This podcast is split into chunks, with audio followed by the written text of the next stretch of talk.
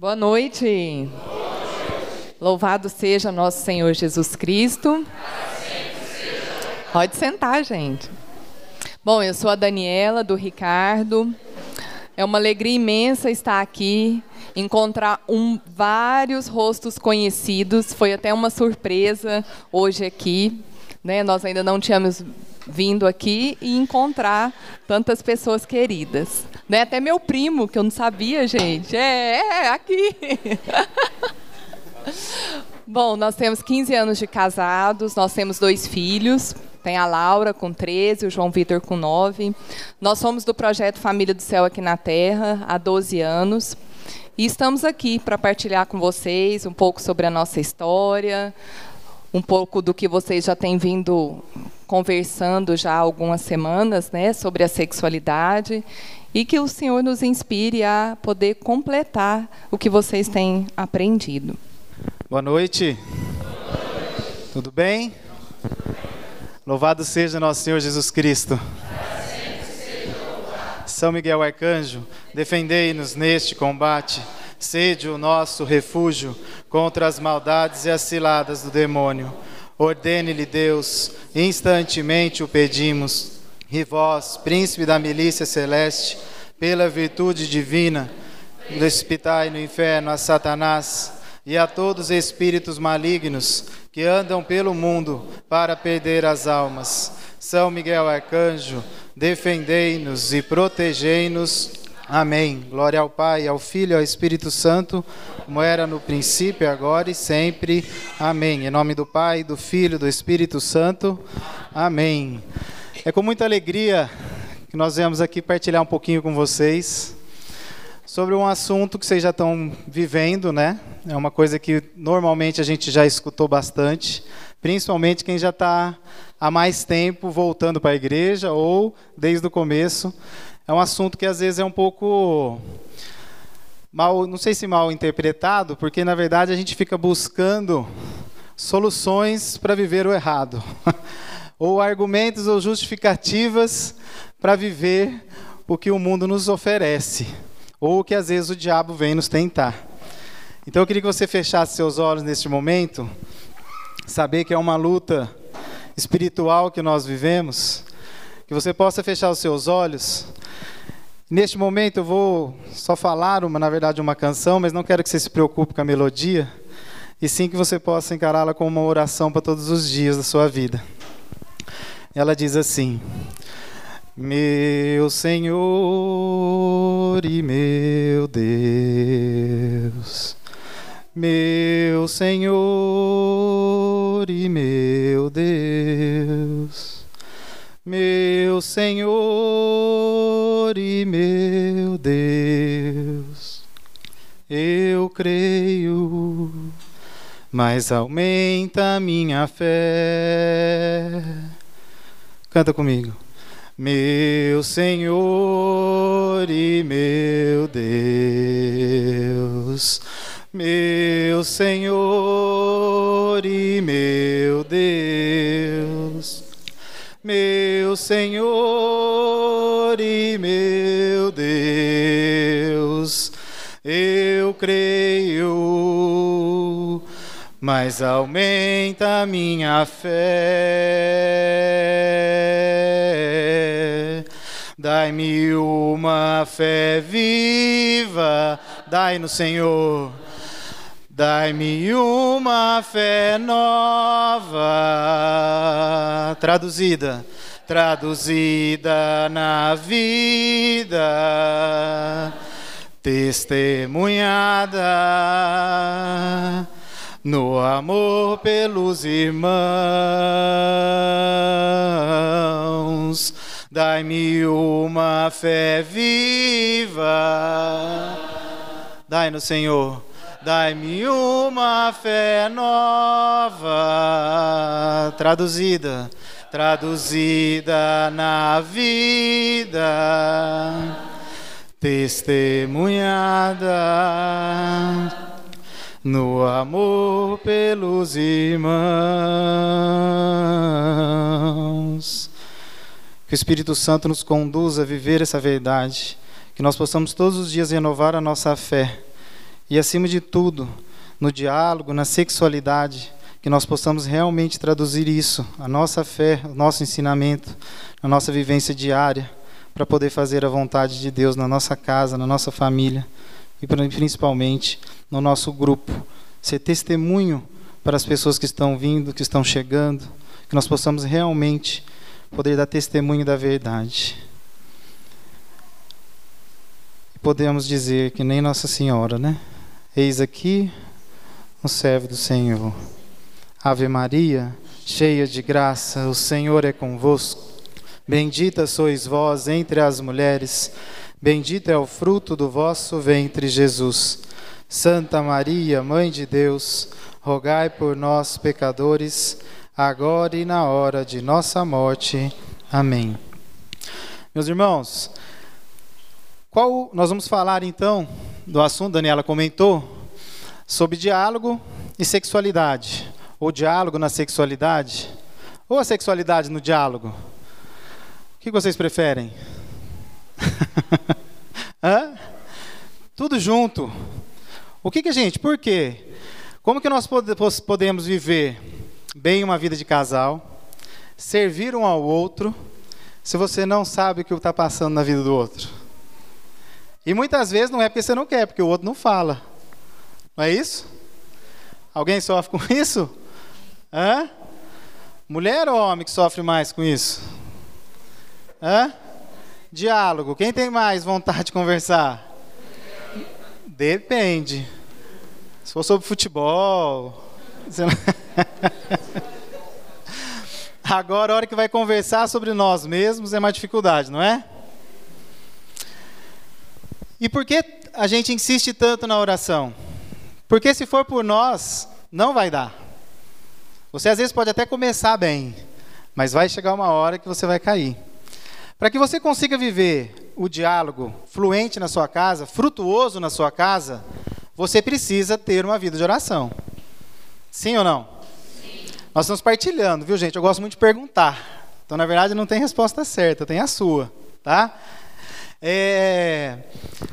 Se às vezes para você conversar sobre diversos assuntos é difícil, como é para você conversar sobre a relação sexual?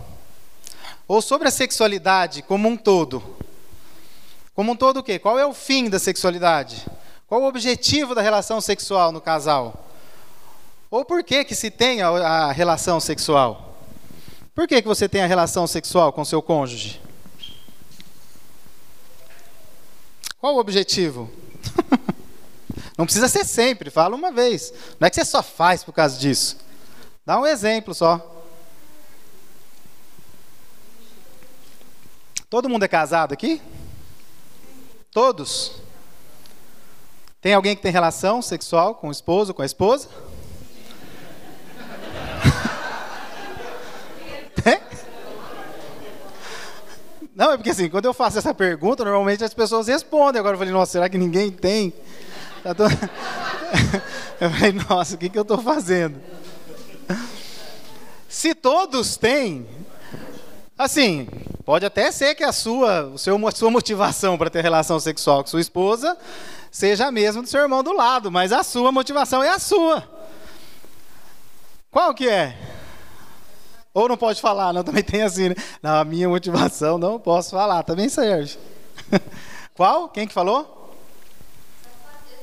satisfazer o cônjuge. Satisfazer em termos de prazer não utilize o prazer. Assim, fazer o cônjuge gozar. É isso? Não é? Sim ou não? Está errado falar isso? Hã? não? Você percebe que a gente, assim, né? O, a mente está cheia do que seu coração tem, né? O que, que você está pensando quando você fala gozar? Isso, esse, esse, isso aqui tem que acabar. Essa questão de que achar que falar de sexo, vou colocar sexo na relação sexual, tá? Justamente para ficar mais assim agressivo mesmo. Falar de sexo, gozar e prazer faz parte do ato sexual. E não sou eu que estou dizendo. Se o Espírito Santo assim me permitir, estou aqui para falar que a igreja nos prega, nos fala e nos pede. No Catecismo da Igreja Católica, eu vou ler porque vocês ficaram tão assim, né? Não pode gozar. Ah, não é possível, gente. É, e o padre Luiz falou para eu descer além, então né, acho que não tem problema falar em gozar, tem? Ô padre, perdão. É brincadeira, né? Não.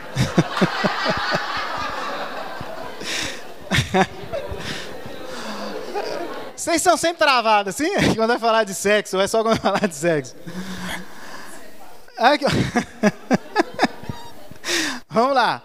Você já deve ter escutado falar os dois fins do relação sexual. Qual é? Unitivo e procriativo. No parágrafo 2369, ó, termina em 69 ainda. Salvaguardando esses dois aspectos,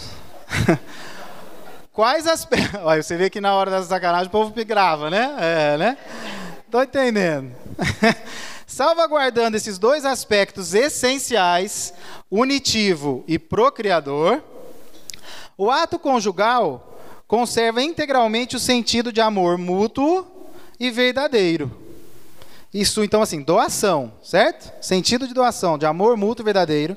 E a sua ordenação para a altíssima vocação do homem para a paternidade. Ok? Então, esse fim que é para você é, buscar a paternidade ok? Sentir-se, o homem, né? Esse dom que você tem da paternidade. Porque muitos vão, vão depois me falar sobre questão de vasectomia. Então já começa o que você vai meditar e rezar e falar. O que é este dom que aqui fala da paternidade? Cadê? E a sua ordenação para a altíssima vocação do homem para a paternidade. Você nasceu realmente para ser pai. Ok? Ótimo. Um pouco antes, no parágrafo 2362, ele diz assim: o próprio Criador estabeleceu que nesta função os esposos sentissem. Isso é bom de leitura, amigo? Vamos lá, porque depois vai falar que eu estou. Né? O próprio Criador estabeleceu que nesta função os esposos sentissem prazer e satisfação do corpo e do espírito Portanto, os esposos não fazem nada de mal em procurar este prazer e em gozá-lo. Oh. Então não sou eu que estou falando, ok? Ó, quem não tem, já providencia, tá bom? Catecismo da Igreja Católica. Todos têm? Amém. Ótimo. Então isto é lícito. Não, eu tenho que procurar mesmo satisfazer o meu esposo. Tem problema nisso? Não. Comer é ruim? Não. Te dá prazer? É gostoso? Demais. Qual o problema de você comer por prazer? Hã? Gula. Exagerar? Cair em tentação. Então, é lícito. Mas a gente tem que ver até onde esta motivação vai, com qual objetivo este prazer. Porque se você for buscar o prazer pelo prazer, você tem que tomar cuidado, porque uma hora você pode cair na gula. E a gente sabe que a carne é fraca.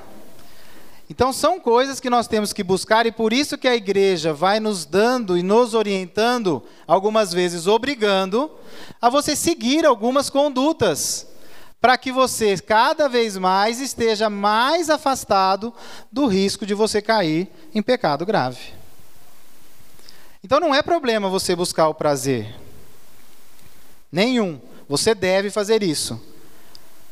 Mas que o prazer não seja o objetivo principal. O prazer ele vai fazer com que seu esposo se sinta atraído e goste mais de você, talvez. É isso?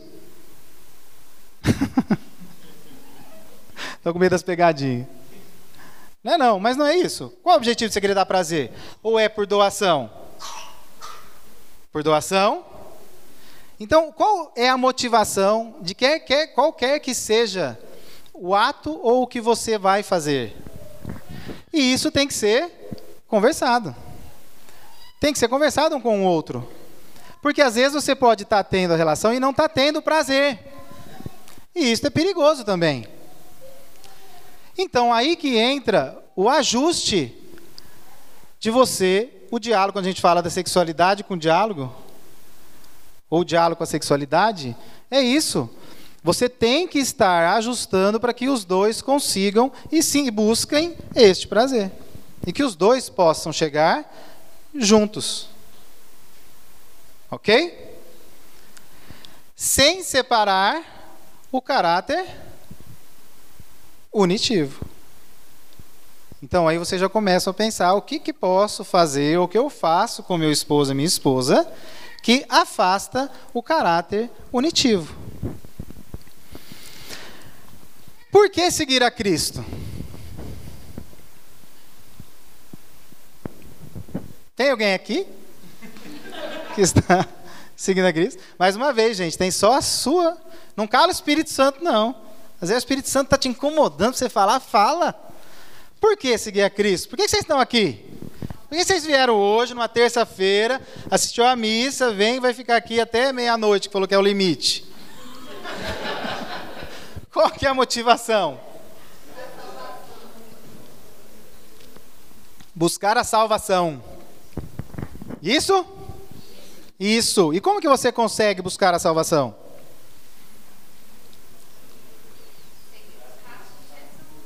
Seguindo os passos de Jesus, ou seja, mantendo-se em estado de, de graça. Então aí a gente começa a ver como que é que a gente vai conseguir se manter em estado de graça na sexualidade e no diálogo. Ou no diálogo voltado para a sexualidade. Ou melhor, vamos mudar o jeito de colocar. O que, que a gente pode, o que, que nós temos de arma para que a gente possa ser ajudado, visto que nós não somos fracos, pecadores, não é isso? Nós precisamos de ajuda ou não? Então, tudo que é ajuda é bem-vindo, não é? Ótimo. Então, cada coisa que você pensar, porque você vai usar para a união, para o gozo, com aquele coisa que nós falamos, de você tomar cuidado para que o prazer não seja o prazer pelo prazer e você simplesmente está buscando o prazer por si só. É uma consequência do seu ato para que realmente vocês terminem aquela união que foi total. Carnal, né? foi do físico, foi do espírito e foi do psicológico, do emocional, daquele amor, da mulher se sentir protegida e etc. Que aí entra também o pós, né? Depois que vocês chegaram no ápice, etc. Como que é? De a mulher se sentir acolhida, não é isso? Ficar aquele tempo, conversar, como é que foi, entregar a Deus, rezar, agradecer e louvar por você ter conseguido, vocês terem realizado aquilo de uma maneira santa, saudável, pura. Criar o hábito de ter a oração, que seja uma Ave Maria no pós, depois da relação sexual. Realmente entender que aquele momento ou o seu leito nupcial é sagrado. Então é seguir os atos de Jesus, ok? Fora isso, então, da questão da união, você tem a questão da reprodução. Não é isso? E agora? O que, que nós podemos, ou o que nós temos de opção, para que nós possamos utilizar da nossa sexualidade, além de buscar o prazer e a união do casal, que a gente possa também planejar se é um momento de termos um filho ou espaçarmos um filho, se nós estivermos num período fértil. O que nós temos à nossa disposição? Hã? Só os meios naturais? Não, porque assim, se todo mundo for. É unanimidade que aqui só tem os meios naturais de opção, a gente já parte para outra parte. Não, é ótimo. Nossa, louvado seja Deus. Né? Aqui nessa sala não existe lugar para métodos que não sejam naturais. Ixi, agora apertou. apertou. É? apertou. Como você, assim, você sente que você está fazendo a vontade de Deus? É, ou em termos de recompensa. É uma recompensa. Eu vou buscar a salvação. A salvação é o final lá, não é isso? Lógico que pode ser hoje, né? Na hora de ir embora. Tá todo mundo pronto para a hora de ir embora e para a salvação? Tá todo mundo pronto? Ninguém quer isso para a salvação? Ué. Quero, mas não pode ser agora. não pode ser agora. Tem muita coisa para administrar. Né? Isso. Meu filho tá pequeno. É, o filho tá pequeno ainda. É, não tem filho. É? E se não for você, se fosse um filho teu, tá pronto para ir para salvação? Não, tô perguntando se ele tá pronto, tô perguntando se você tá pronta para ele ir. Então isso também influencia para quê? Mesmo que você já saiu do período fértil, o que, que você vai ensinar para o teu filho? Ou aí se ele que estiver na hora de ir para a salvação? Porque a gente não quer ir para o céu, mas ninguém quer morrer, não é isso? É, é fato, né? Você vai recebendo, você vai vendo que você está fazendo a vontade de Deus e se mantém em estado de graça. Não é isso? Ou seja, você quer ser uma pessoa abençoada. É isso? Bênçãos, a gente estava assim, né? Derrama sua bênção aqui. É? Todo mundo já foi bem derramado as bênçãos aqui? Hã? Amém. E o que é essa bênção para você? O que é falar assim, não, eu estou no caminho certo, eu estou em estado de graça e eu recebo a bênção do Senhor todos os dias? o que é isso? Para você, não para mim.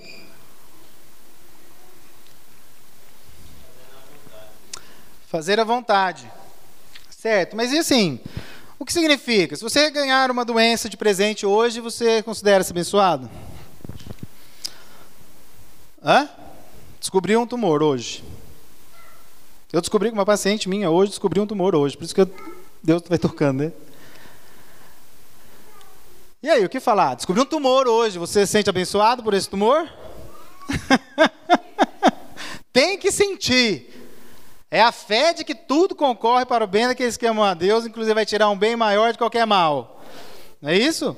E que se, eu tiver aqui para salvação, que eu vá para salvação. é? Tem que correr atrás.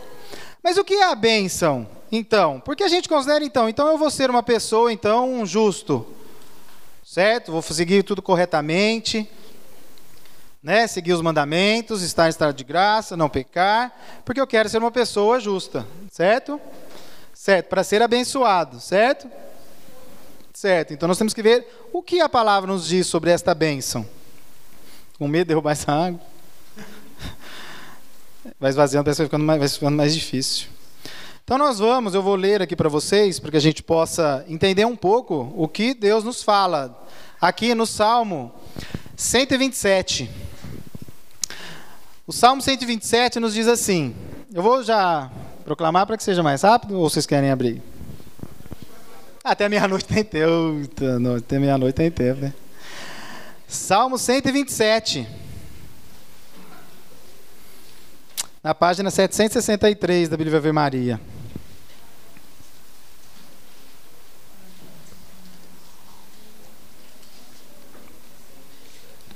Porque é lógico que existe várias frentes, vamos dizer assim, né? vários tópicos da nossa vida que você pode se sentir abençoado, que seja no trabalho, que seja num casamento, ter uma esposa maravilhosa como essa, é uma bênção, não é?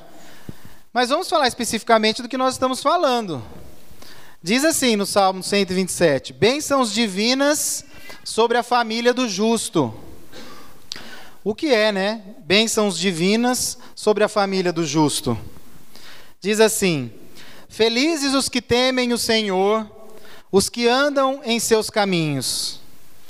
Poderás viver então, então ó, é o que nós estamos falando. Você teme o Senhor e anda nos seus caminhos para que você esteja em estado de graça, ok? Poderás viver então do trabalho das tuas mãos. É uma bênção. Serás feliz e terás bem-estar. Ou seja, você vai trabalhar, ser feliz e ter bem-estar. Tua mulher, então isso para o homem, né? Tua mulher será em teu lar como uma vinha fecunda. Teus filhos em torno à tua mesa serão como brotos de oliveira. Assim será abençoado aquele que teme o Senhor. De Sião te abençoe o Senhor, para que em todos os dias de tua vida gozes da prosperidade de Jerusalém, e para que possas ver os filhos dos teus filhos. Reine a paz em Israel. Assim será abençoado aquele que teme o Senhor. Como? Qual é a bênção para você, homem? Você poder trabalhar, ok? E que tua mulher seja em teu lar uma vinha fecunda. Você tem uma vinha fecunda? Sim? E o que fazes com ela?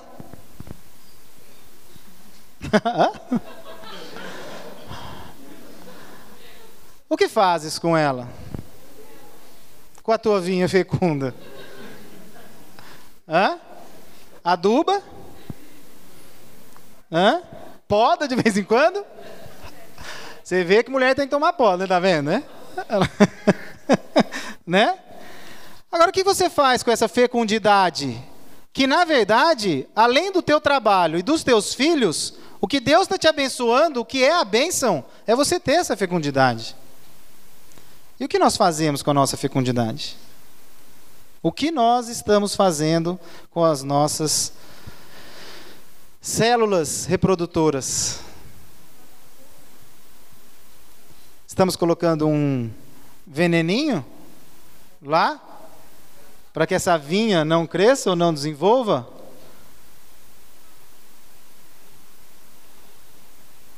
O que nós estamos usando para planejar se é o momento de espaçar uma gestação ou conceber uma gestação?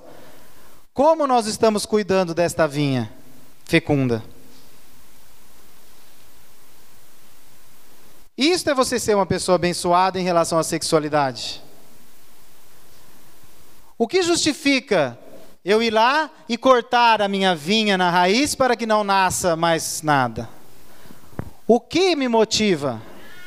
É porque eu já tenho cinco filhos, seis, sei lá, e minha mulher quase morreu? É isso que está me motivando? É? O que é que está te motivando a cortar a vinha? Não fala para que você tenha, porque fala assim, a fonte de todo bem. No, no salmo anterior, no 126, diz assim: a fonte de todo bem. Bom, eu quero ser uma pessoa de bem. Qual é a fonte de todo bem, então? O Senhor, né, que diz que se o Senhor não edificar, não edificar a casa, em vão trabalham os que a constroem. Se o Senhor não guardar a cidade, debalde vigiam as sentinelas. Inútil levantar-vos antes da aurora e atrasar até alta noite vosso descanso para comer o pão de um duro trabalho, pois o Deus o dá aos seus amados até durante o sono. Vede, os filhos são um dom de Deus, é uma recompensa o fruto das entranhas. Tais como flechas nas mãos dos guerreiros, assim são os filhos gerados na juventude. Feliz o homem que encheu a sua aljava de flechas que encheu a sua casa de filhos. Não será confundido quando defender a sua causa contra os seus inimigos à porta da cidade. Quais são os inimigos que estão à porta da sua casa? Quais são? Quais são os inimigos que estão à porta da sua casa? Preguiças, doenças. Não são contra homens de carne que temos que lutar. Tudo que está te fazendo fugir disso é contra isso. Sim ou não? Quando você encarar realmente o filho, vede, os filhos são um dom de Deus. Vocês querem dons, vários dons. Vocês rezam pedindo os dons pedindo bênçãos, pedindo presentes. Ah, quantos filhos tem que ter então? quantos filhos? Aqui fazem essas perguntas? Também não. Qual é a média de Qual é a média de nascimento aqui? Um nascimento a cada quanto tempo?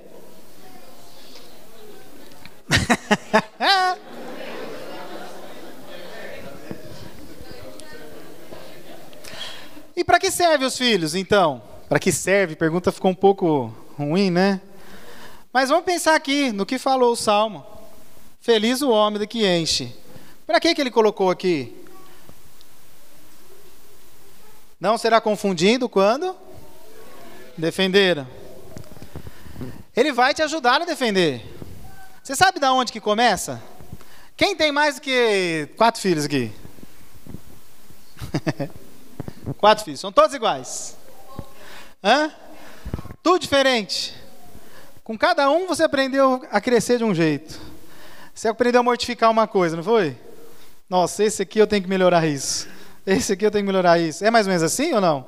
É porque eu só tenho dois. Então, assim, deu uma inveja, aquela inveja, agora eu vou ter que confessar, tá vendo? Eu só tenho dois.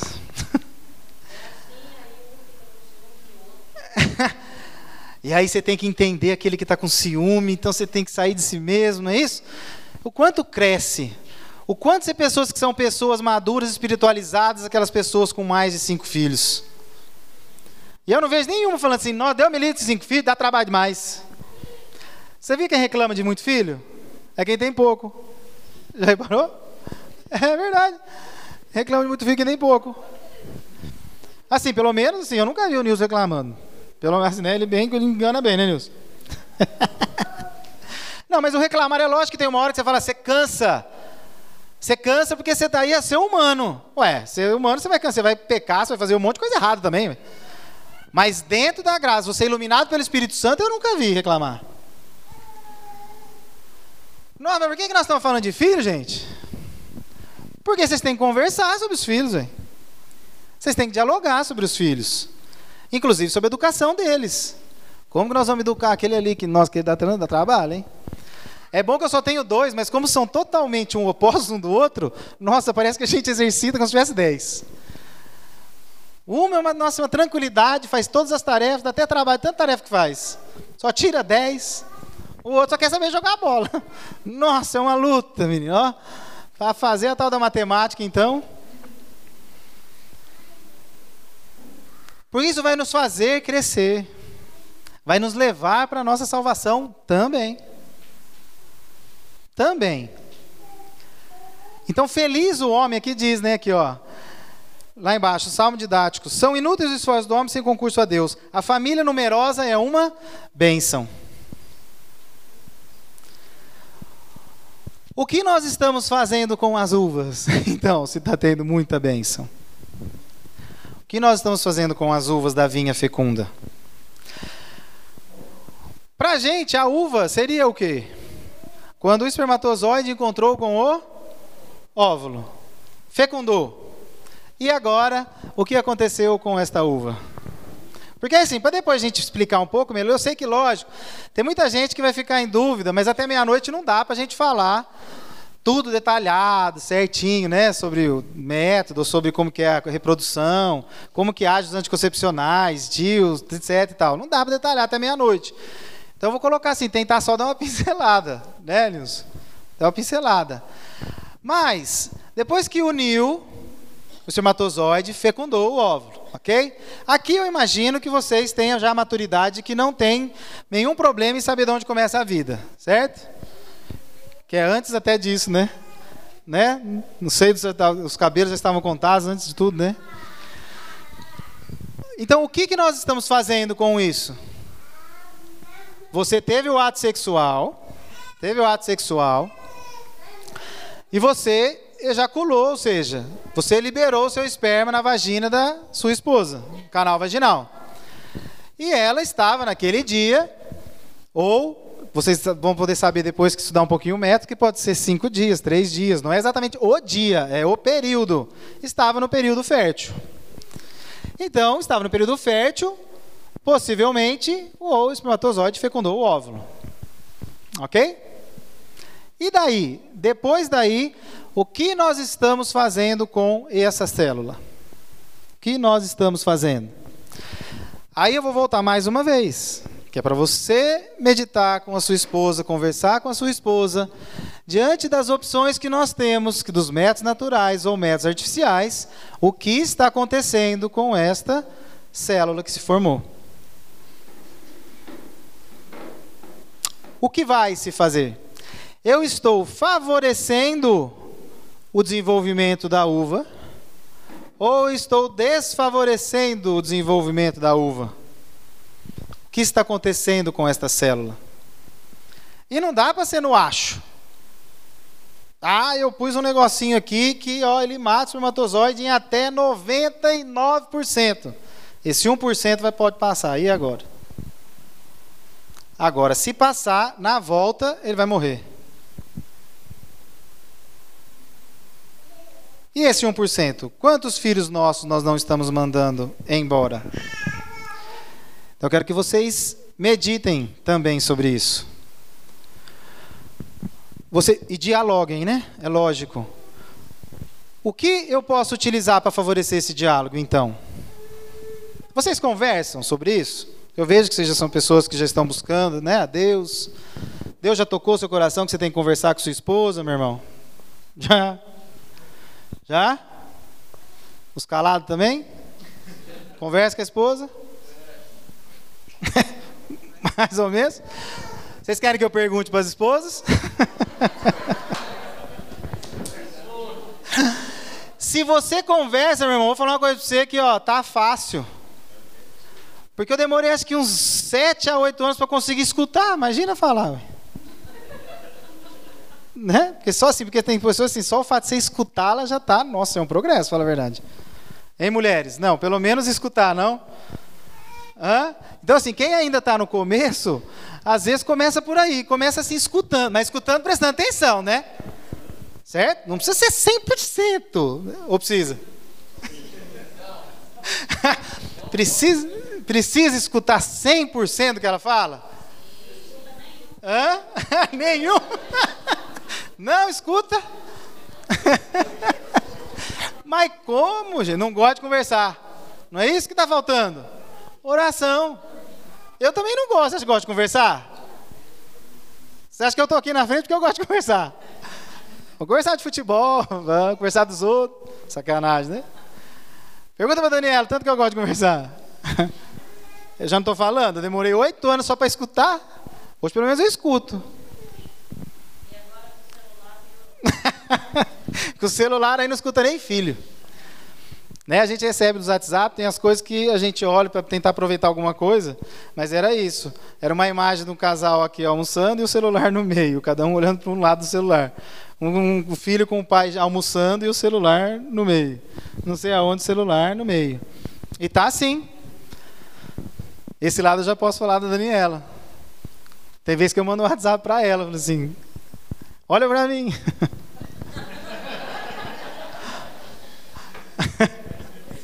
Você viu o que o João fez? Ela olha. Já pensou?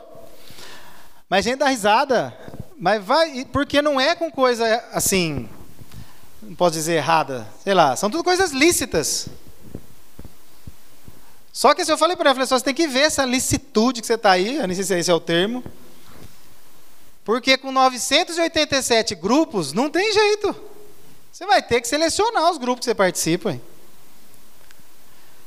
Alguém talvez aqui já pode ter tentado. Quem quer seguir a orientação do método, manda o um WhatsApp para ela. Quando manda, depois de mandar para ela, manda para mim. Eu falo, manda de novo que eu vou avisar ela.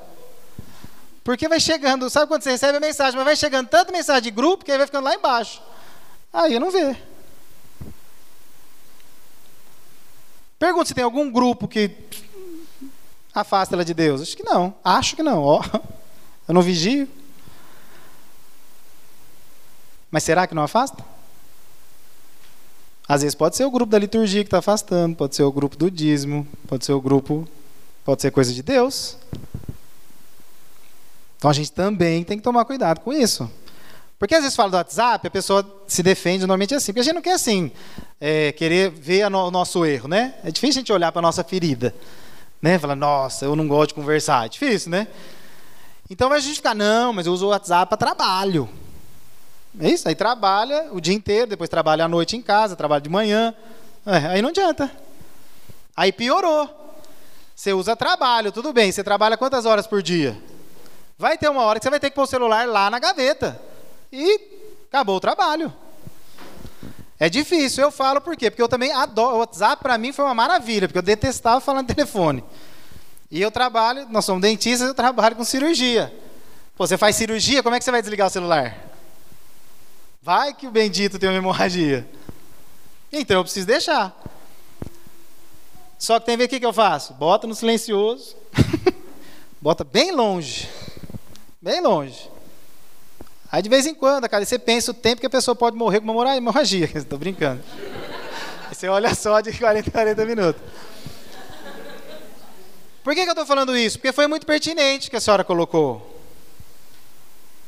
Será que a gente está deixando de conversar porque tá, não está tendo tempo? Nós não temos mais tempo. Você percebe que o problema é maior? Você pergunta, por que, você não faz academia? Por que, você não emagrece, Ricardo? Faltou tempo. Por que, você não engorda? Falta tempo. Por que, você parou de falar? Porque tudo é tempo, tudo falta tempo para a gente. Realmente está assim, tá? Aí você começou a olhar e fala, poxa, mas tudo que eu fiz hoje eu tinha que fazer mesmo. E agora? Nós vamos ter que arrumar. E vamos ter que arrumar tempo. Adianta eu falar para vocês terem cinco filhos se você não tem tempo de cuidar de um? Não. Não adianta. Então, isso, para que, que é? Nós temos que ver o que está nos afastando de fazer a vontade de Deus e os que está nos aproximando de fazer a vontade de Deus. Ah, eu tenho só dois filhos. O que por que que você só tem dois filhos? Por quê? Ah, porque já foi há muito tempo, eu já, na época eu operei. Você vai ver.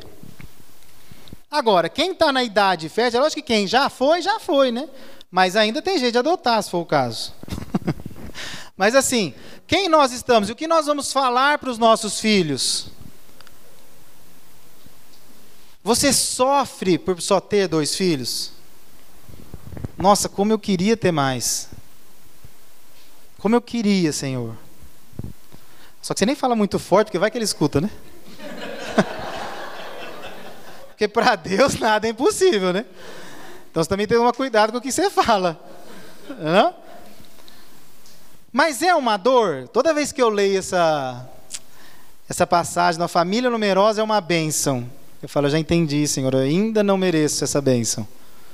Mas vamos atrás, vamos buscar a bênção, não é? Você sofre a dor de ter pouco filho? Sofre. Às vezes pode ser que você tenha que ser mesmo. A gente tem um casal que assim, não sabe o que acontece, fez tudo quanto é exame, ele não tem nada, ela não tem nada e não engravida. Engravida, até desistiu, porque assim, agora entregou na vontade de Deus. Daqui a pouco aparece quadro de gêmeos lá na porta deles dado para alguém. Mas aonde eu quero chegar? Em você que tem esse dom. Hoje, agora, neste momento, em você. Você que ainda pode ter filho. Ou seja, você não entrou, a sua esposa não está na menopausa, não já passou do limite, ou você não é operado. Apesar que muitos operados eu já conheço que já teve filho também. Muitos operados, tanto homem quanto mulher. Então, o que você está fazendo com isso? Mas, além disso, como casal, você parou para discutir se seu esposo ou sua esposa queria ter mais um filho? Vamos supor que você tem dois, já está lá com seus 38, sei lá, 40. Mais velho tem 9, 10. Você já parou para pensar se ele queria outro filho? Ou ela? Vocês conversam sobre isso? Ou já nem conversa mais? E se quiser? e se ele quiser? Ou ela quiser, o que fazer? Hã? O que fazer, gente? Se um quer uma coisa, outro quer outra. Pode pensar em qualquer coisa, então, se não for filho. Hã? Fazer o para o ímpar? Hã? Fazer o quê? Rezar. Se o objetivo é a salvação, você tem que ver o que, que Deus quer para a sua vida. Você já parou para perguntar para Ele o que Ele quer? Porque aí você vai ter paz. Eu já entreguei, e realmente entregar. Lógico, né? Só falar é fácil, né? Você entregou realmente isso? Nós já realmente cumprimos com o nosso dever? Nós estamos fazendo a vontade de Deus? É isso que nós temos para a nossa vida? Então, essa é a entrega. Porque o fato de você estar aberto à vida não é só o fato de você estar gerando ou não um filho no seu ventre. A abertura à vida vai muito longe disso, como eu falei, pode ser na adoção. Pode ser do jeito que você acolhe seu irmão aqui na acolhida. Porque para você não pecar contra o não matar, o simples fato de você acolher o seu irmão, você pode, ou não acolher, dependendo do jeito que você acolher, você está matando ele. E isso, o que eu quero dizer com isso, meus irmãos? Que na verdade, a hora que você começa a viver a vontade de Deus, e nisso os métodos naturais vão te ajudando, você cada vez vai estar aberto a cada vez mais estar aberto ao amor, estar aberto à caridade. Porque também você pode usar o método de evolução Billings, aprendê-lo certinho, seguir as regras e conseguir realmente a sua eficácia de 99% e não ter mais filho. Isso é por amor? Eu fui advertido por um irmão meu que hoje ele tem sete filhos, que muitas pessoas estavam utilizando o método de ovulação Billings como contraceptivo. E é por isso que tem essa frase aqui, né? Dona doutora Evelyn falou que este método não existe onde não há o amor. E é isso que você vai perceber que os métodos naturais vão te levar. Os métodos naturais, eles fazem com que você, nós falando especificamente do método de ovulação Billings, isso numa formação específica, porque é o que a gente acha que te dá, a gente acha não, a gente já comprovou cientificamente que é o que te dá uma maior eficácia com uma menor abstinência. Porque se é para unir o casal à relação sexual, você não pode ficar sem ter. Mas quanto tempo você vai ficar sem ter relação? Não pode. É bíblico. 1 Coríntios 7, vocês já conhecem? O que é que eu leio? 1 Coríntios 7. Conhece?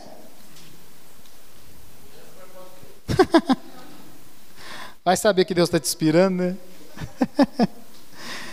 1 Coríntios 7 diz assim, ó. O marido o marido cumpre o dever, no versículo 3. O marido cumpre o seu dever para com a sua esposa, e da mesma forma também a esposa o cumpra com o seu marido. A mulher, que dever é esse? Hã? O ato conjugal. A mulher não pode dispor de seu corpo, ele pertence a seu marido. Da mesma forma, o marido não pode dispor de seu corpo, ele pertence à sua esposa. Não vos recuseis um ao outro. Isso é, ó, não vos recuseis um ao outro. Isso é bíblico.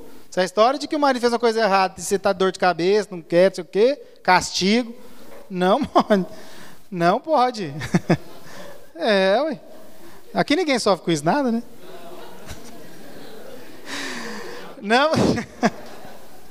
Não vos recuseis um ao outro Olha o tanto que é sério isso, essa questão de recusar, um recusar o outro. Ó, e o recusar também não é só assim o recusar, você foi lá, sai daqui, daqui vai não. Se você já está afastando ou dificultando essa realidade, tem jeito, é. Né? Foi dormir na sala. já tinha acontecido, né?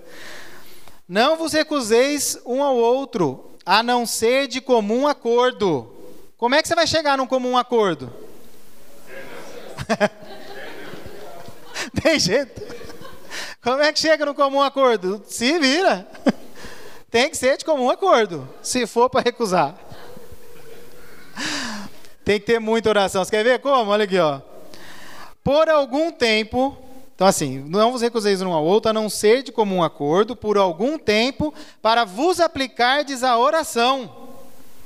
É seríssimo isso aqui.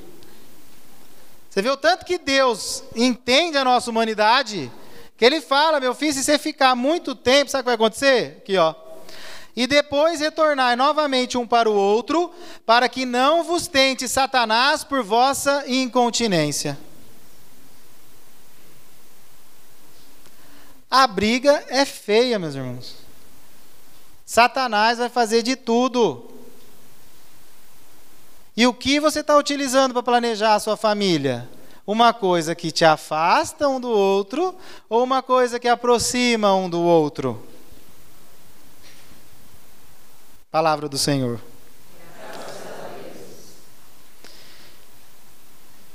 Tudo isso que nós estamos falando, eu quero que você vai dialogar com a sua esposa, eu te peço que você possa dialogar com a sua esposa, para ver o como você pode planejar a sua família então. O fato de o espaçamento ou a concepção, ou você vai orientar os seus filhos, seus netos, seus vizinhos, seu colega de turma, todo mundo que te perguntar, que você vai ser luz porque a sexualidade é uma das coisas que o diabo está fazendo a festa. O método natural, ele ajuda em vários fatores. É que a gente precisa falar um pouco mais, mas eu vou te dar alguns exemplos. Não tem como você viver o método, vou falar sobre o método de ovulação Billings em específico. Não tem como você viver o método de ovulação Billings só um, sozinho. Não tem jeito. Você consegue com outros métodos viver sozinho? Consegue. Fala um. Dil, fala outro. Camisinha, fala outro. Anticoncepcional. Você percebe que não é natural? Percebe que não é natural?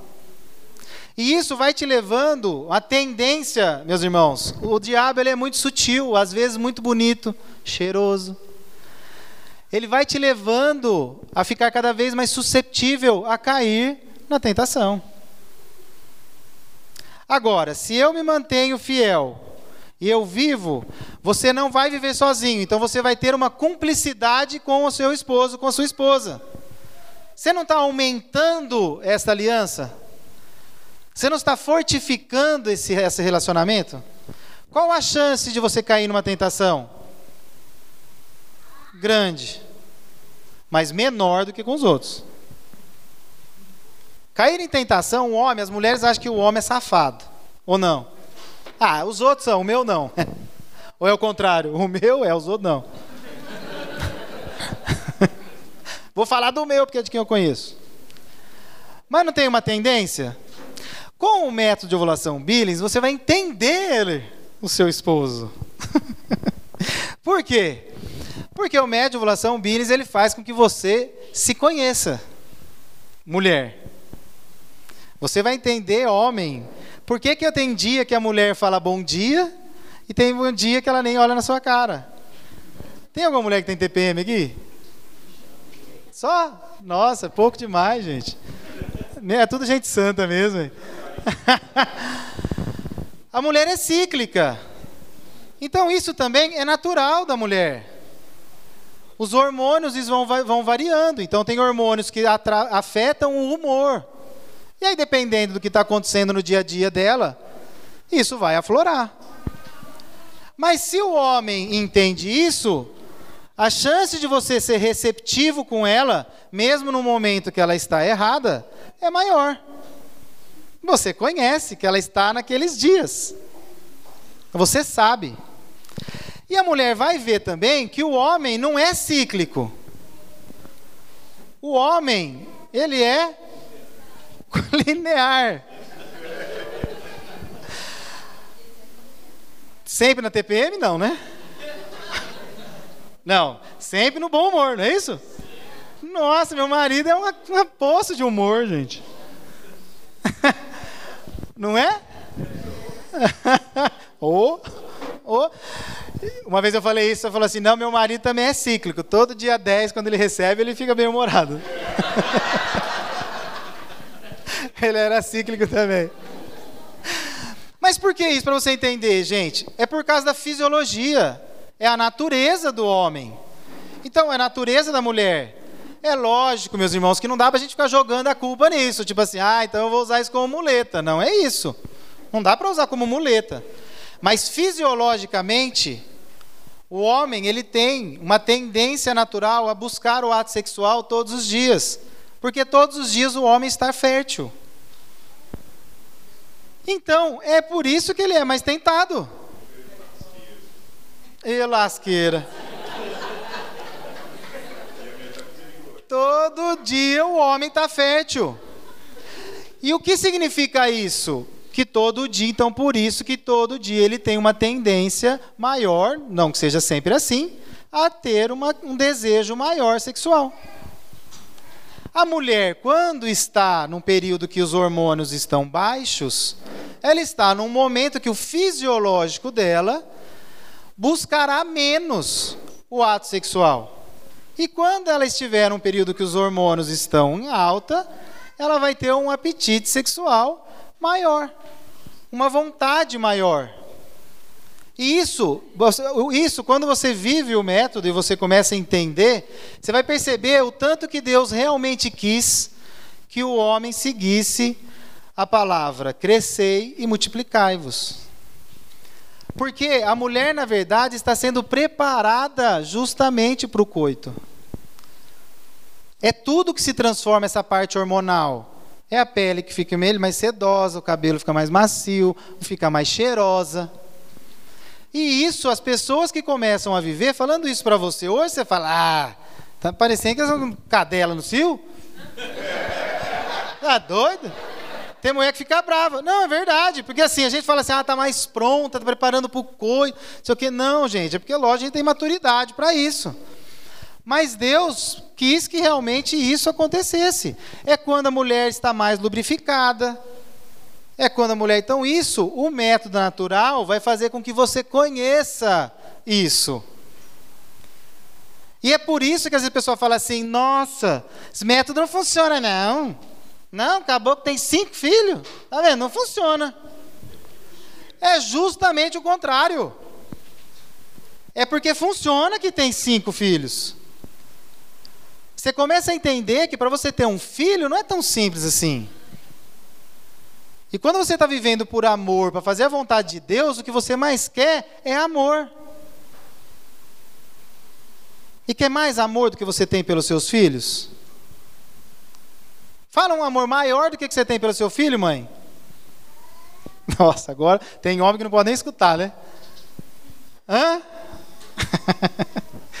Olha pro lado que você já viu, ué. Vai falar que você não ama ele mais do que seus filhos. Opa! Não? São amores diferentes. Mas a gente tem que tomar cuidado com isso também, porque muitos casais, quando a criança, o bebê está pequeno, aquela mãe super protetora, super protetora, o que, que acontece? Afasta o marido.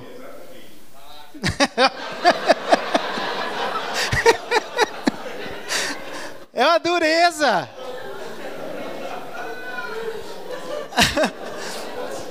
Aí a mulher fala: ah, meu marido não quer mais filho, não. Eu falei, também, é.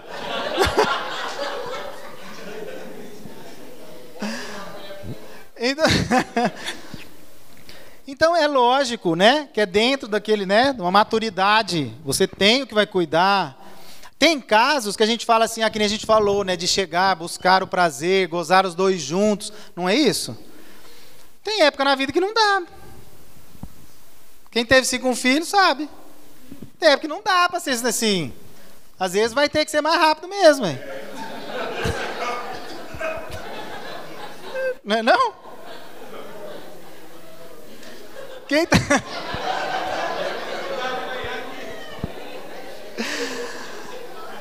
Eu tô achando que esse, o coração do povo tá tudo puro.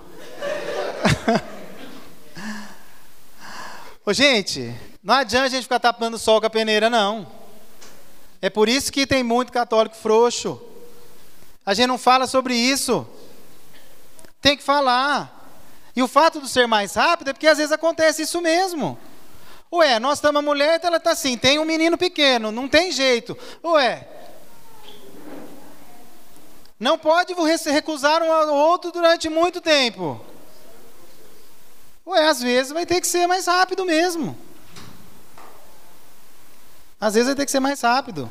Muitas vezes a mulher não chega no, no prazer total. O menino chega, né?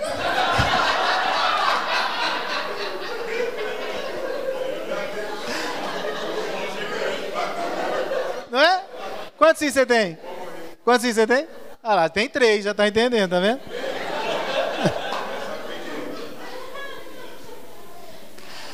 Meus irmãos, e isso não é uma coisa de nós nos envergonharmos. Não é. É parte do processo da vida. E eu vejo que isso assim no final acaba sendo Deus é tão maravilhoso, porque também chega um ponto que você não está com vigor, aquele vigor que você tinha nos 17 anos. E às vezes vai ter que ser rápido mesmo, por outro motivo. O que importa? Que seja um tempo de qualidade. Não é importante, foi rápido? Foi. Uniu o casal? Levou o casal mais à santidade ou levou à pornografia? Porque é melhor que você faça rápido do que seu esposo se masturbe. E isso às vezes é doença. E séria. Utilize pornografia. Ah, eu não vou trair minha esposa. Aí traz sozinho.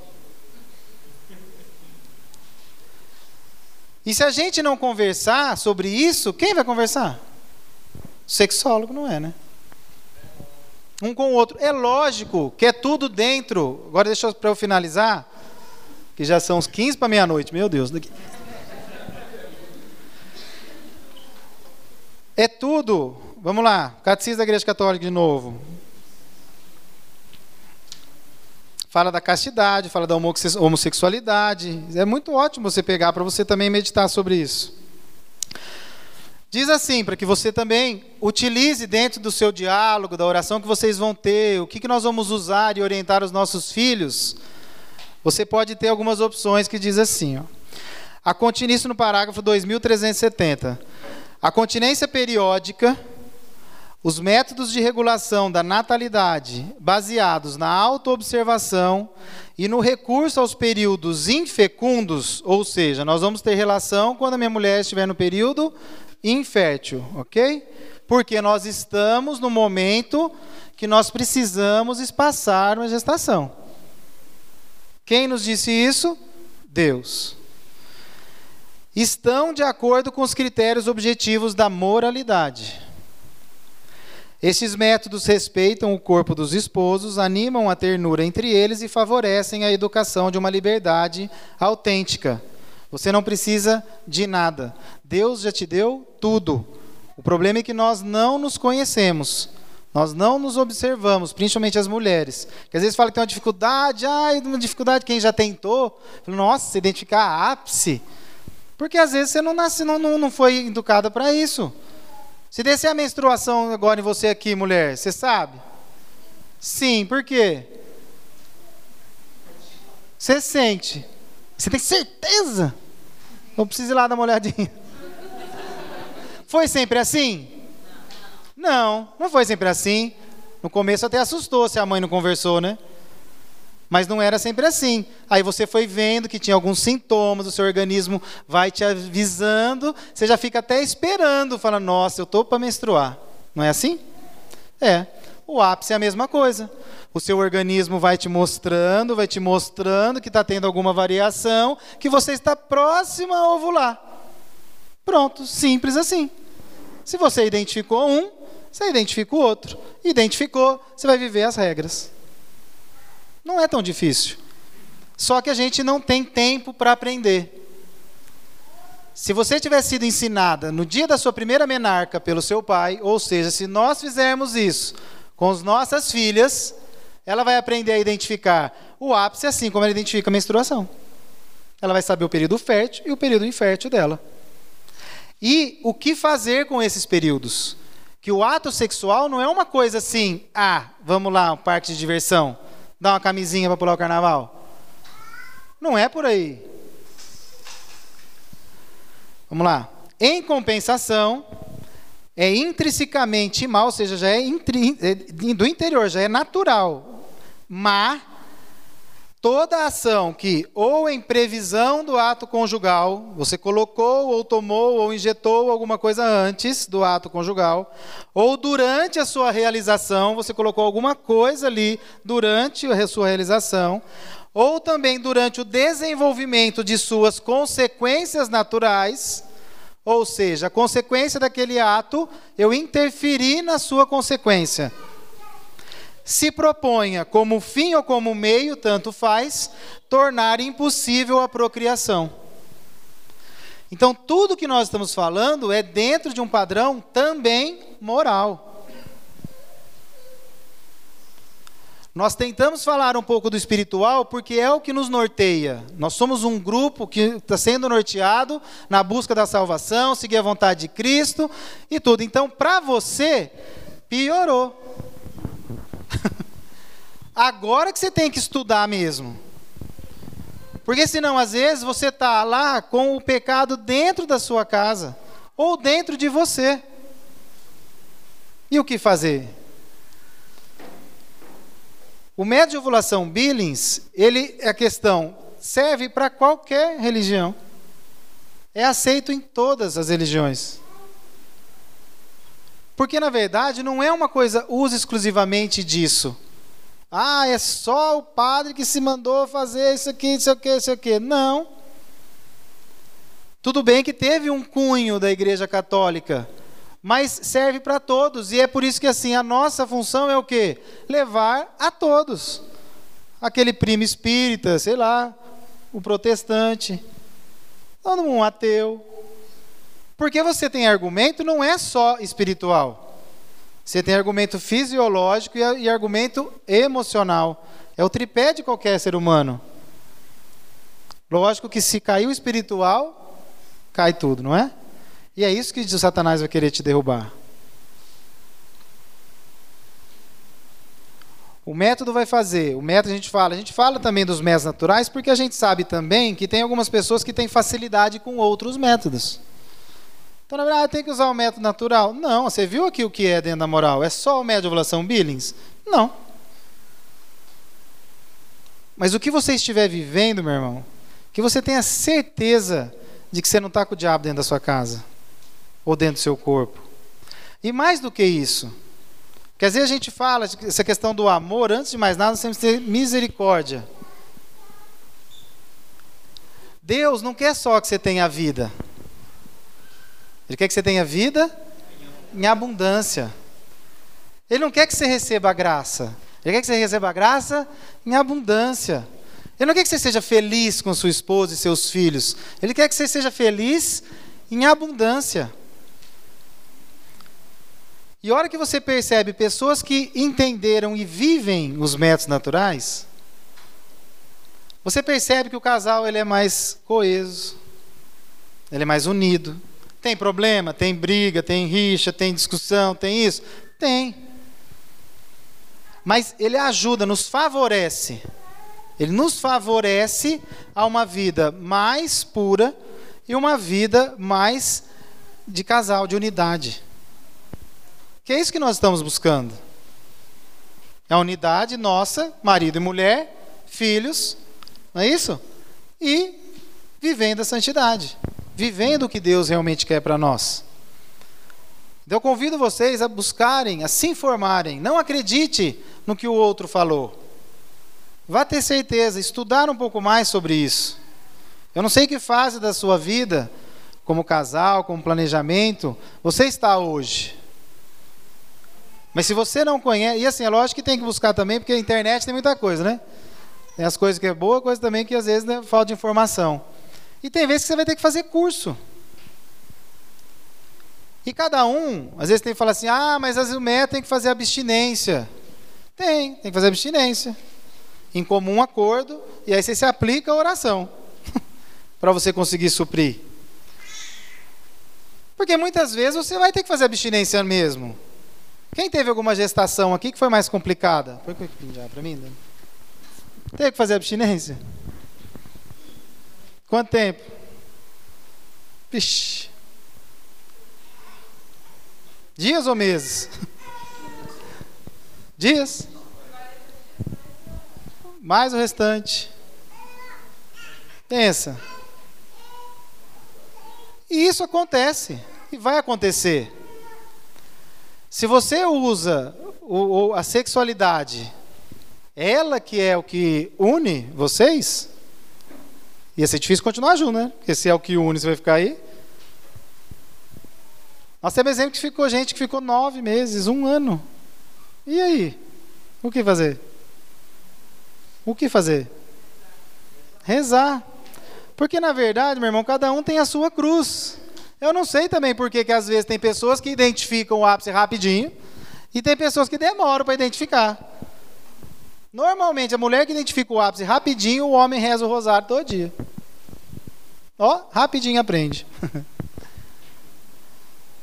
Mas o que você vai ter que passar é o que a gente falou. Ah, qual a cruz que eu tenho que passar hoje? Ficar três dias, quatro dias de abstinência com a minha esposa, mas sabendo que eu estou vivendo a vontade de Deus? Estou aproveitando aquele momento de abstinência para namorar? Às vezes ficou no momento de abstinência por uma coisa que talvez fosse ruim assim, né? Um momento difícil, vamos dizer. Mas às vezes não, você pode usar aquele momento difícil para namorar, para conversar. E aí você vai pensar no final, falei que era para encerrar com aquele, né? Mas Deus já deu outra palavra aqui. É até meia-noite mesmo? Eu acreditei, você acredita? É para encerrar mesmo. Porque assim, é lógico que a gente tentou, assim, na verdade o Espírito Santo vai suscitando, muda um pouco do que a gente planeja, né? Graças a Deus, que não é a gente que fala. Mas mais do que falar quais são todos os métodos, o que, que tem, o que não tem, você vai ter que buscar e você vai, alguma coisa você vive. Então você vê o que você vive e aonde que ele se encaixa nisso. Ele favorece o diálogo, favorece a união do casal, ou é, não, eu vivo sozinho. Sem contar na saúde do esposo, principalmente da esposa. Para falar sobre a saúde, nós vamos ter que fazer um método, porque aí demora. Para falar o lado saúde. Porque para nós, Ricardo e Daniela, na verdade a questão do método não desmerecendo os filhos, é lógico que vocês perceberam o amor que nós temos. Mas não é simplesmente se vai conceber ou se não vai conceber. Isso, na verdade, não é o de, é o de menos. Na verdade, é uma recompensa o fruto das entranhas. Mas eu estou proporcionando a vida para minha esposa? Eu estou cuidando da vida dela? Quantos tumores não são descobertos porque a mulher não se conhece? Então, e o método de ovulação Billings, em contrapartida aos outros métodos naturais, esse é o segundo motivo que a gente também acha e acredita que realmente é o melhor para nossas famílias, ele serve como auxiliar de diagnóstico em algumas doenças. Coisas que estão, se você sabe, você conhece o aparelho reprodutor, e você está conhecendo e vê o funcionamento dele, você sabe se alguma coisa está errada. Não é que nós vamos, como instrutores, falar para você, você tem isso. Não. Ah, procura um endócrino, procura um ginecologista, ou procura um oncologista. Mas você vai orientar. E hoje tem médicos. Graças a Deus a gente tem que rezar muito pelos médicos, né? Principalmente pelas suas universidades, que às vezes nem escutam falar sobre isso. Mas que a gente possa realmente está utilizando isso mais do que isso. Por isso que eu falei. É por isso que é a vida. A vida a começar da esposa. E nesse momento, às vezes, você vai fazer a sua maior declaração. Você vai falar que você ama mais sua esposa do que, às vezes, seu filho. Que foi dali que surgiu. Mas vamos lá, para encerrar, na carta de São Tiago, diz assim: Já o sabeis, meus diletíssimos irmãos, todo homem deve ser pronto para ouvir. Você ouviu. Porém, tardo para falar e tardo para se irar, porque a ira do homem não cumpre a justiça de Deus.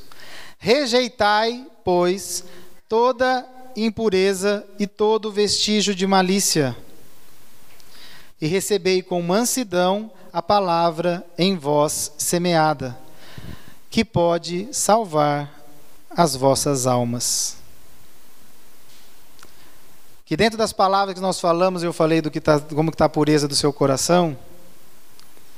É lindo isso que está aqui, emociona. Rejeitai, pois, toda impureza e todo vestígio de malícia de alguma palavra que saiu da minha boca. E recebei com mansidão esta palavra que te foi semeada, que pode salvar as vossas almas. Sede cumpridores da palavra, e não apenas ouvintes. Isto equivaleria a vos enganardes a vós mesmos. Aquele que escuta a palavra sem realizar, assemelha-se a alguém que contempla num espelho a fisionomia que a natureza lhe deu. Contempla-se e, mal sai dali, esqueceu-se de como era. Que adianta se nós não tivermos o diálogo do que nós escutamos hoje? Deixar-se perder o que foi semeado. Mas aquele que procura meditar com atenção, a lei perfeita da liberdade e nela persevera, não como ouvinte que facilmente se esquece, mas como cumpridor fiel do preceito. Este será feliz no seu proceder. Palavra do Senhor. Carta de São Tiago, Princípios Morais. Que o Espírito Santo possa nos ajudar, que nós possamos realmente meditar aquela canção. Às vezes eu já escutei isso, né? Eu acredito, Senhor, mas aumenta minha fé. Entrega no ofertório a sua sexualidade e o que você está vivendo. Se por acaso às vezes você já fez coisas erradas, coisas que às vezes te trouxe o pecado, que você pecou há muito tempo, entrega ao sacerdote, confessa isso. Começa de novo. Mas não seja mero ouvinte. Queira realmente sair da impureza. Queira realmente usar a sexualidade como um dom de Deus realmente. E que você possa utilizar desses métodos que te auxiliam no diálogo, tão difícil no casal. Será que se vivesse o método de? Vocês vivem o método de ovulação Billings? A senhora? É? Já passou? Não viveu? Talvez se eu tivesse escutado isso quando fosse adolescente, ele conversaria mais. Vamos ficar de pé? Alguém quer colocar alguma coisa? Não? Tudo bem? Então pega na mão do seu esposo ou abraça, fica o mais próximo que você puder. Se a sua esposa não estiver aqui, põe a mão no seu coração. Coloca realmente todo o seu ser em comunhão com a sua esposa, em comunhão com o seu esposo. Que você possa fechar os seus olhos e neste momento pede para o Espírito Santo te incomodar, pede seu Espírito Santo te dar novas ideias. Fala, Senhor, nós realmente te entregamos aqui nós te entregamos o nosso casamento, te entregamos todo o nosso ser. Nós queremos realmente ser uma só carne. Que nós possamos viver essa uma só carne, que nós possamos realmente buscar fazer a vontade de Deus em unidade no nosso matrimônio. Que a sexualidade que o Senhor nos deixou possa fazer com que isso nos aproxime de Ti, Senhor. Possa fazer com que nós possamos realmente fazer a Tua vontade dentro dos limites da moderação que nós possamos realmente usar e utilizar dos nossos frutos das nossas entranhas, usar dos nossos filhos para a nossa salvação, que nós possamos, além de tudo, quantos filhos nós tivermos, que a gente possa realmente devolvê-los a Ti, Senhor.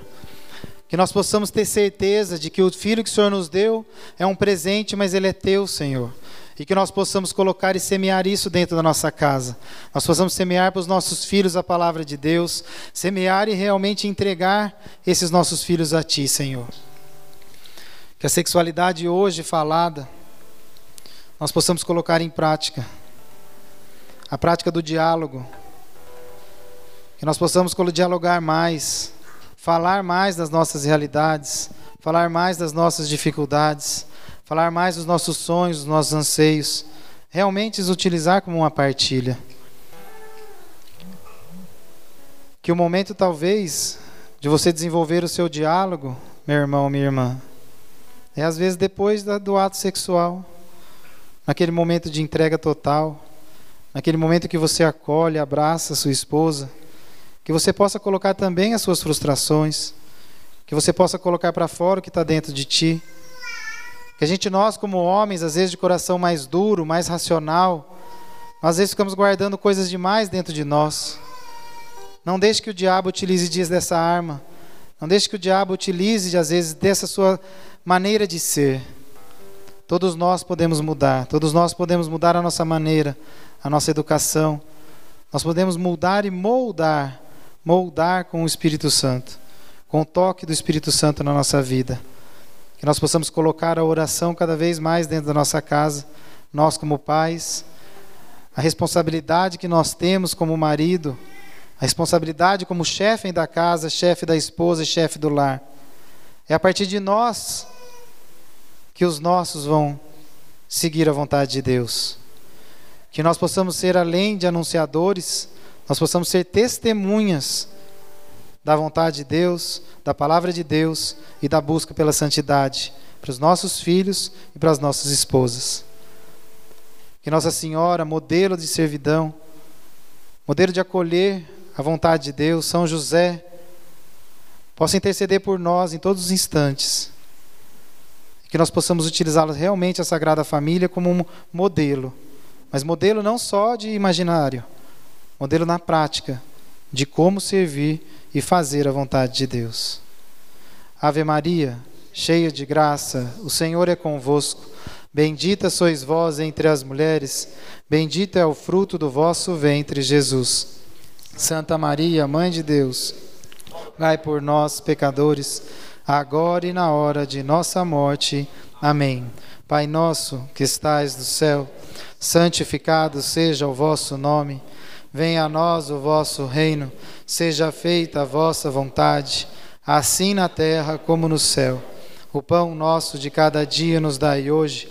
Perdoai-nos as nossas ofensas, assim como nós perdoamos a quem nos tem ofendido, e não nos deixeis cair em tentação, mas livrai-nos do mal. Amém. Glória ao Pai, ao Filho e ao Espírito Santo, como era no princípio, agora e sempre Imaculado Coração de Maria, sede a nossa providência. Sagrado Coração de Jesus, sede a nossa confiança. Jesus, manso e humilde de coração, fazei do nosso coração semelhante a vós. Sagrada Família, em nome do Pai, do Filho e do Espírito Santo. Amém.